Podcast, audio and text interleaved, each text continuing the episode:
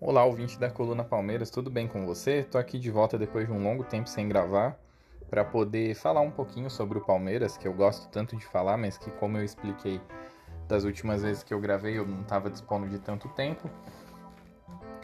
Hoje o Palmeiras jogou, ganhou do Santos aí, é, ganhou na Vila Belmiro, que meio que, que quebrou um tabu que em campeonatos brasileiros durava desde 2019, não, desculpa, 2009 já fazia bastante tempo que o Palmeiras não ganhava na Vila. E.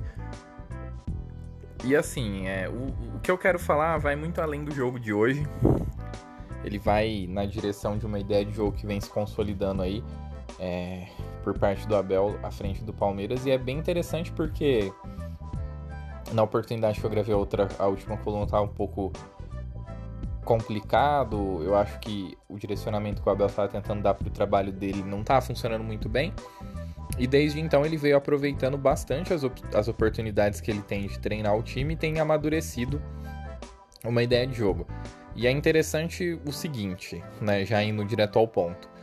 Ele, ele conseguiu amadurecer o meio de campo do Palmeiras a tal, de tal maneira que, por mais que a gente ainda tenha problemas no ataque e, e por exemplo, a gente teve dificuldade de encontrar o centroavante, aí já faz acho que dois, três jogos que ele vem usando o Rony como centroavante e o Rony oferece algumas coisas que são que eu julgo como bastante positivas para a dinâmica do time, mas outras que são trágicas porque ele toma bastante decisões, bastante decisões erradas, né? O que irrita bastante o torcedor, mas é, inclusive numa entrevista coletiva de dois jogos atrás aí, o Abel defendeu o Rony, dizendo que. Na, na, pra ser mais específico, na, foi, acho que foi contra o Grêmio, né? Que ele explica que a movimentação do Rony abre espaço para que o Rafael Veiga possa é, penetrar pelo meio e, e, ter uma oportunidade de bater e fazer o gol. É, e realmente isso conta bastante, um, um aspecto que eu gostaria de traçar um paralelo, ele tem, ele tem batido muito na tecla da movimentação do jogador sem a bola, né? Do jogo sem a bola. E eu me recordo que assim que o Jorge Jesus chegou no Flamengo, o, o, o Flamengo fez um jogo treino, eu assisti um pouco, e eu lembro do Jorge Jesus dando pulo, literalmente, na beira do campo por conta do comportamento sem a bola do Arão, né? E a maneira como o Jorge Jesus gostaria que ele se comportasse para que é, a presença dele criasse oportunidades para o meio de campo do Flamengo funcionar melhor.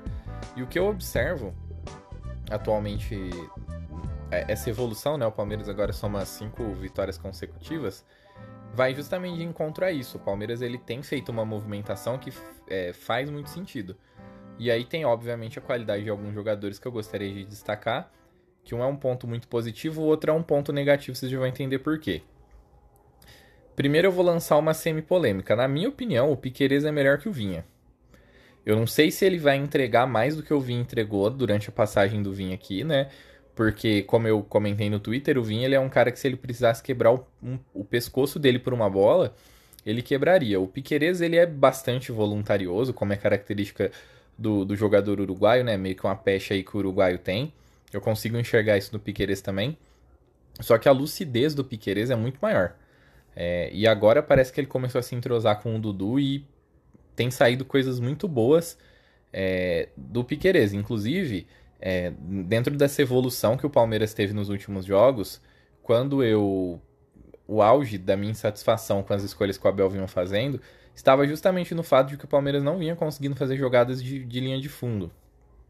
Você tinha o time muitas vezes com bastante velocidade e não conseguia chegar no fundo, coisa que adversários muito menos qualificados que o Palmeiras, com é, pontas rápidos também, mas que é, não tem a qualidade dos pontos que o Palmeiras tem, vinham conseguindo fazer.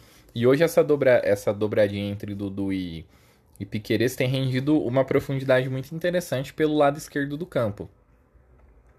E a entrada do, do Scarpa no time, que parece que estava de castigo, porque fez bico quando saiu, e o Abel Ferreira meio que deu uma geladeira nele, mas que agora parece que ele vai assumir aí a titularidade do time, é, a presença do Scarpa, a maneira como ele trabalha, ele não necessariamente dá profundidade, ele, é, assim, para ele correr, obviamente, né? Mas desde que ele voltou ao time, inclusive, o Marcos Rocha, que há muito tempo não frequentava a linha de fundo, passou a frequentar, tanto que contra o Grêmio, né? é, o Marcos Rocha sofre o pênalti e para sofrer o pênalti tem que estar na área, né? Então a gente nota aí uma, uma mudança de comportamento do time como um todo.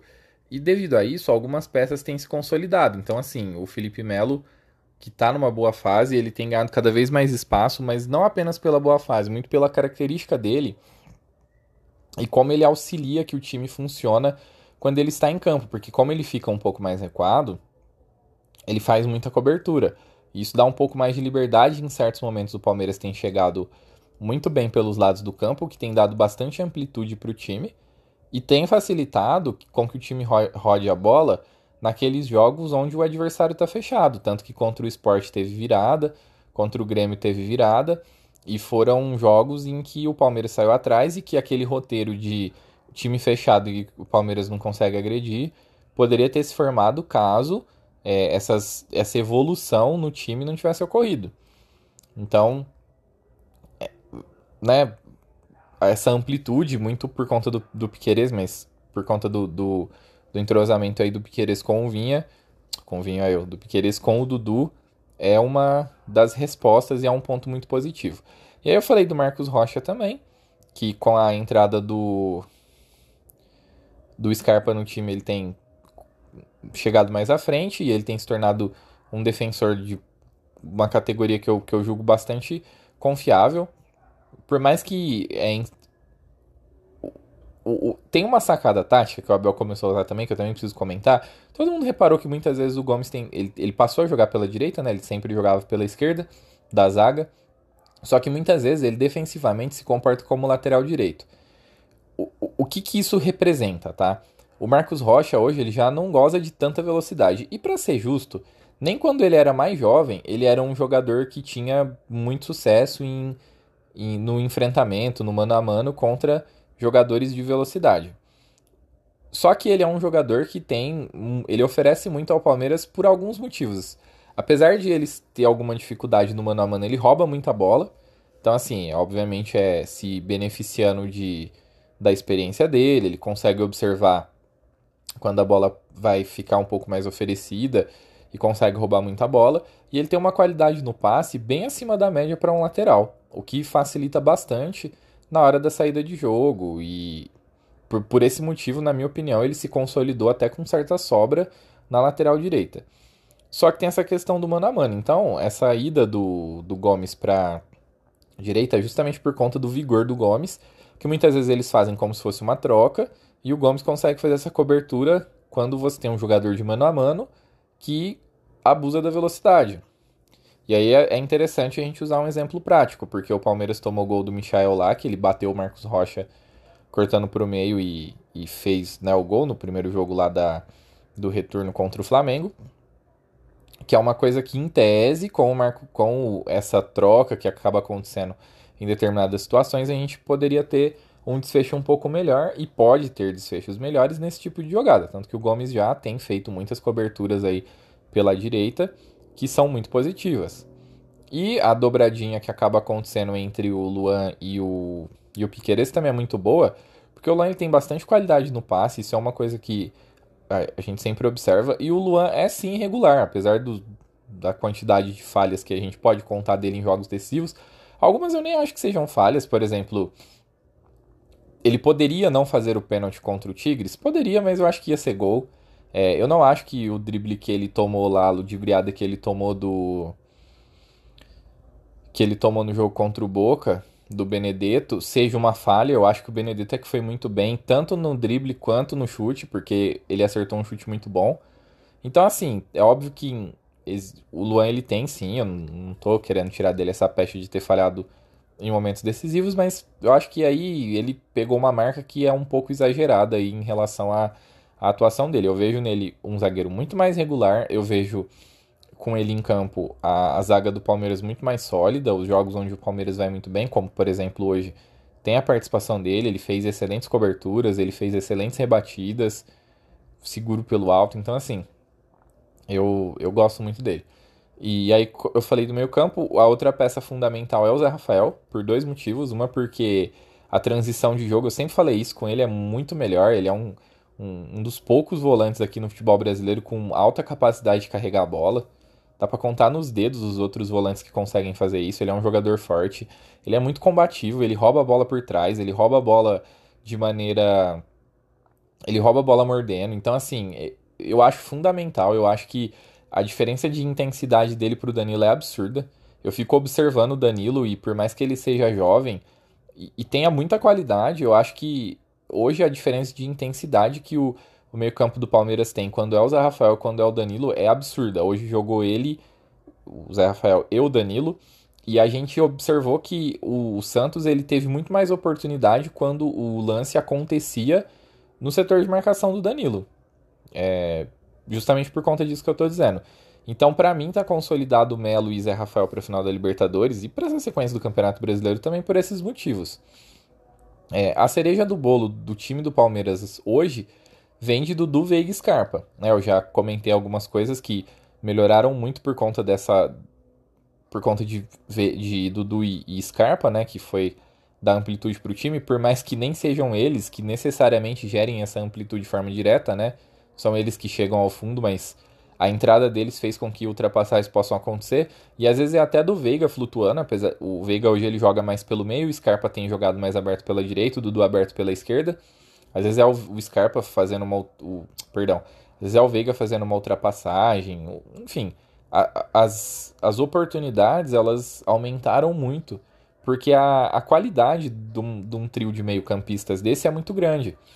E tendo outros jogadores que possam construir jogo, o lado artilheiro do Veiga, que é o que torna ele um meio-campo, um meio-campista muito especial, começou a se acentuar cada vez mais. Ele é o artilheiro do time no ano e nos últimos jogos a gente tem visto ele marcar gols novamente. Então, assim, por mais que a gente hoje tenha um problema na, na figura do centroavante, é, quando o Palmeiras não consegue o, o, a vitória contra o Cuiabá, mesmo massacrando, apesar do jogo ter sido 2 a 0 durante a grande maior parte do jogo, o gol sai bem no comecinho. A tônica do jogo foi o Palmeiras tentando um empate e não conseguindo muito por conta de chances geradas para os seus atacantes que não foram convertidas em gol é, a evolução daquele problema passa muito pelo Veiga, é, como goleador, né, no caso. Então, esse trio de meio campo e a dinâmica que ele deu pro, pro meio campo, pro, pro jogo do Palmeiras, né, de qualidade, resolveu o problema que muito, muita gente enxergava que era o centroavante. E, e muitas vezes é isso que acontece, a gente vê times excelentes que é, acha outras formas de fazer gol e não necessariamente na figura de um excelente centroavante. Muita gente que achava que o único jeito do Palmeiras ter um ataque que fosse potente era ter o Pedro, enfim. E a gente viu que não, são ajustes táticos. Por isso que quando eu critiquei o Abel, eu disse que eu não estava pedindo a cabeça do Abel. Assim, eu não sou ninguém para pedir a cabeça dele, né? no, no ponto de vista de opinião. Eu não desejava que ele saísse. Eu vejo muitas coisas positivas e eu tinha certeza que ele tem a capacidade para que ele tem a capacidade de poder reverter aquele quadro. Então o que eu queria era que o trabalho dele se convertesse na reversão do quadro. E é isso que a gente tem observado agora. É... Só que aí tem o fator Rony, né? Que hoje ele é o. Assim, ele jogou muito bem hoje contra o Santos, apesar de esse muito bem ter sido algumas. ter gerado também algumas situações que irritam um pouco o torcedor, como por exemplo, o Palmeiras pegou um contra-ataque, aí ficou ele e o Scarpa, Aí ele abriu a bola pro Scarpa e se projetou. Ele se projetou, ele ficou impedido. Era óbvio que o Scarpa ia devolver para ele, pois o zagueiro do Santos subiu no Scarpa. Era só ele ficar um, um pouco atrás. Todo mundo sabe que o Scarpa ia, acertar, ia acertar o passe. Ele poderia fazer o gol. Então, assim, é, é, a, a tomada de decisão do Rony, um jogo muito apertado, ela pode fazer diferença. Porque, por exemplo, no jogo contra o Atlético Mineiro no Allianz Parque, agora eu não lembro se foi no Allianz Parque ou no Mineirão. É, mas enfim, no, no confronto contra o Atlético Mineiro, teve um momento de um dos jogos que o Palmeiras teve algumas chances que a bola parou no Rony. E as decisões tomadas pelo Rony foram as piores possíveis.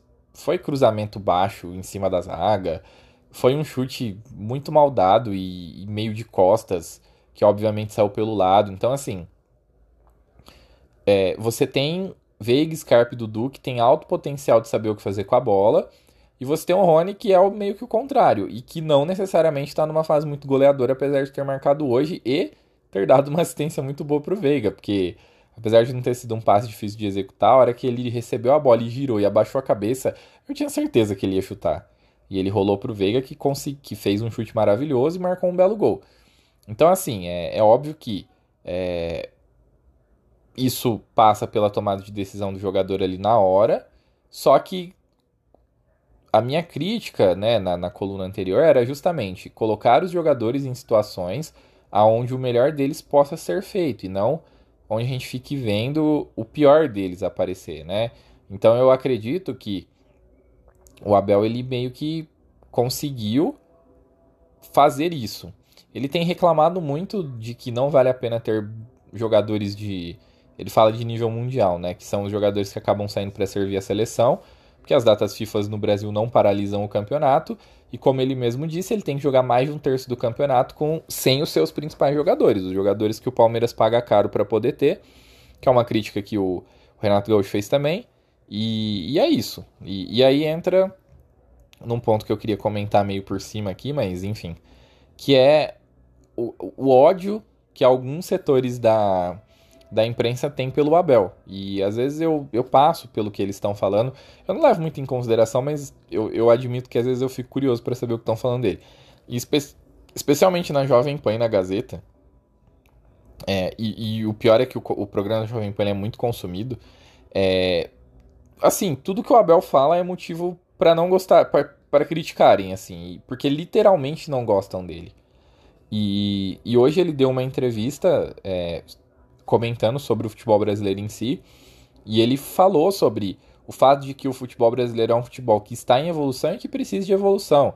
Aí ele destacou que a evolução passa por ele, mas ele mais uma vez falou da imprensa. Então, assim, é óbvio que a gente sabe que aqui tem problema de organização, que a, a federação ela não deveria organizar o campeonato nacional, deveria ser organizado por uma liga. É óbvio que ele mesmo teve diversos problemas, ele parou um pouco de ser expulso, mas ele cita isso inclusive, que o pessoal fala, não, ele tá mais calmo, e ele disse, não, porque eu aprendi, eu gosto de aprender.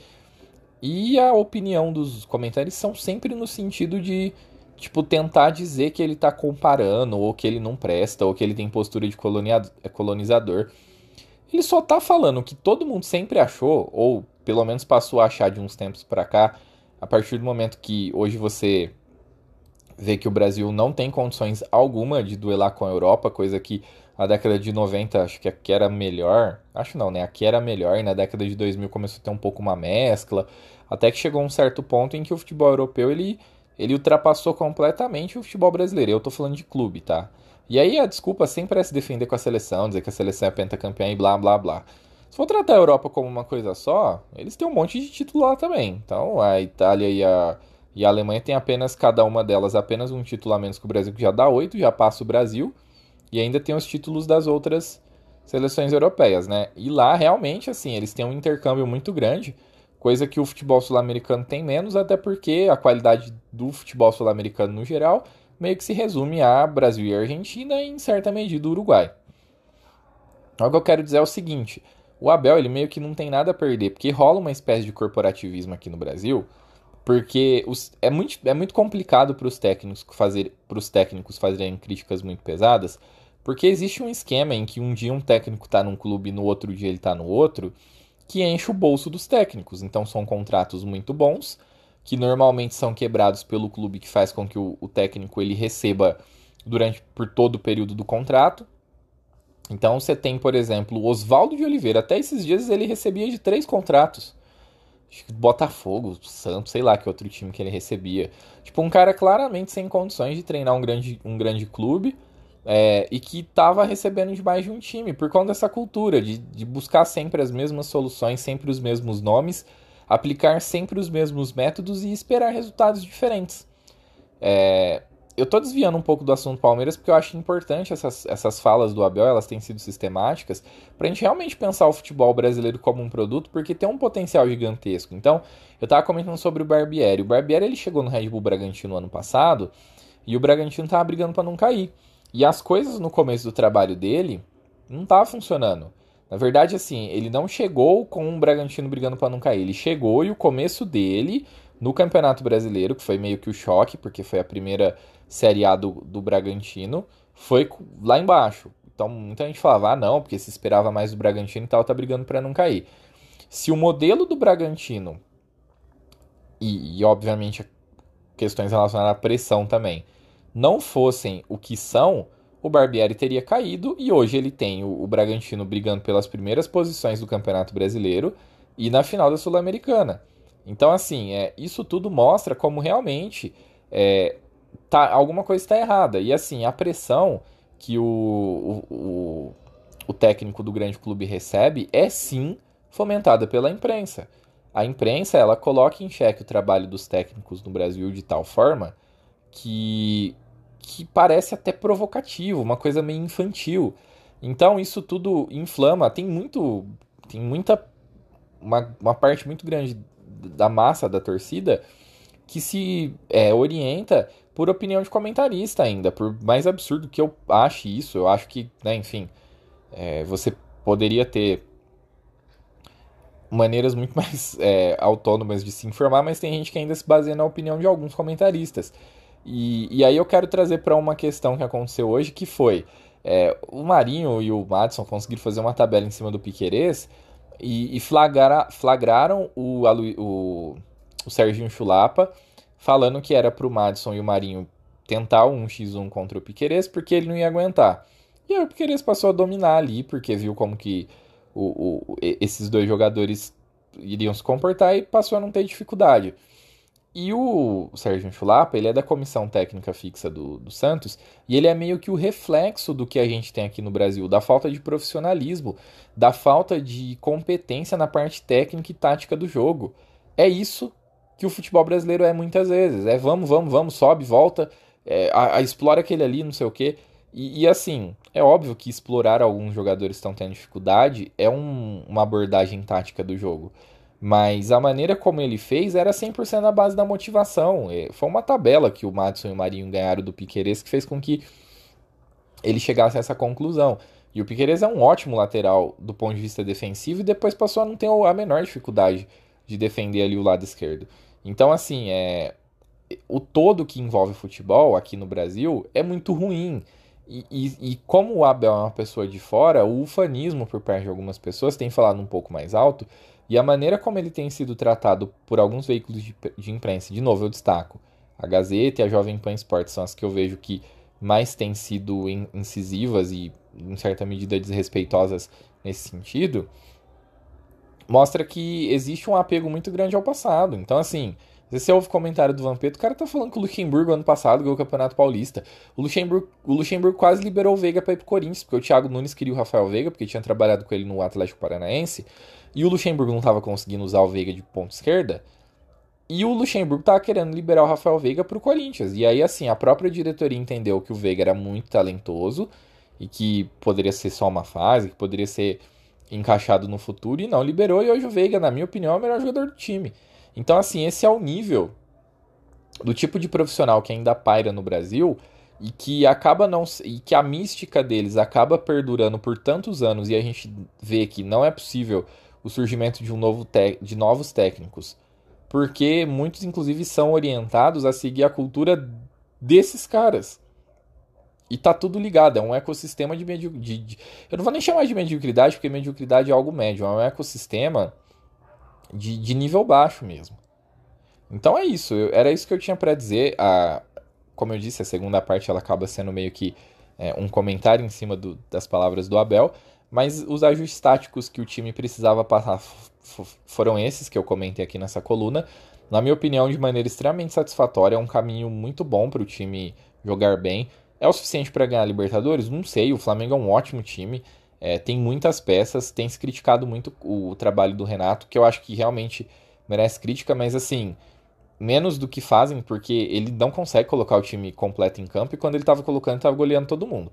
Então é sempre importante ter esses pontos de atenção. Ah, mas porque daí o Renato vai depender do Arrascaeta? É, pode ser o suficiente para ganhar a Libertadores, porque a gente sabe do talento que o menino tem. Então é isso.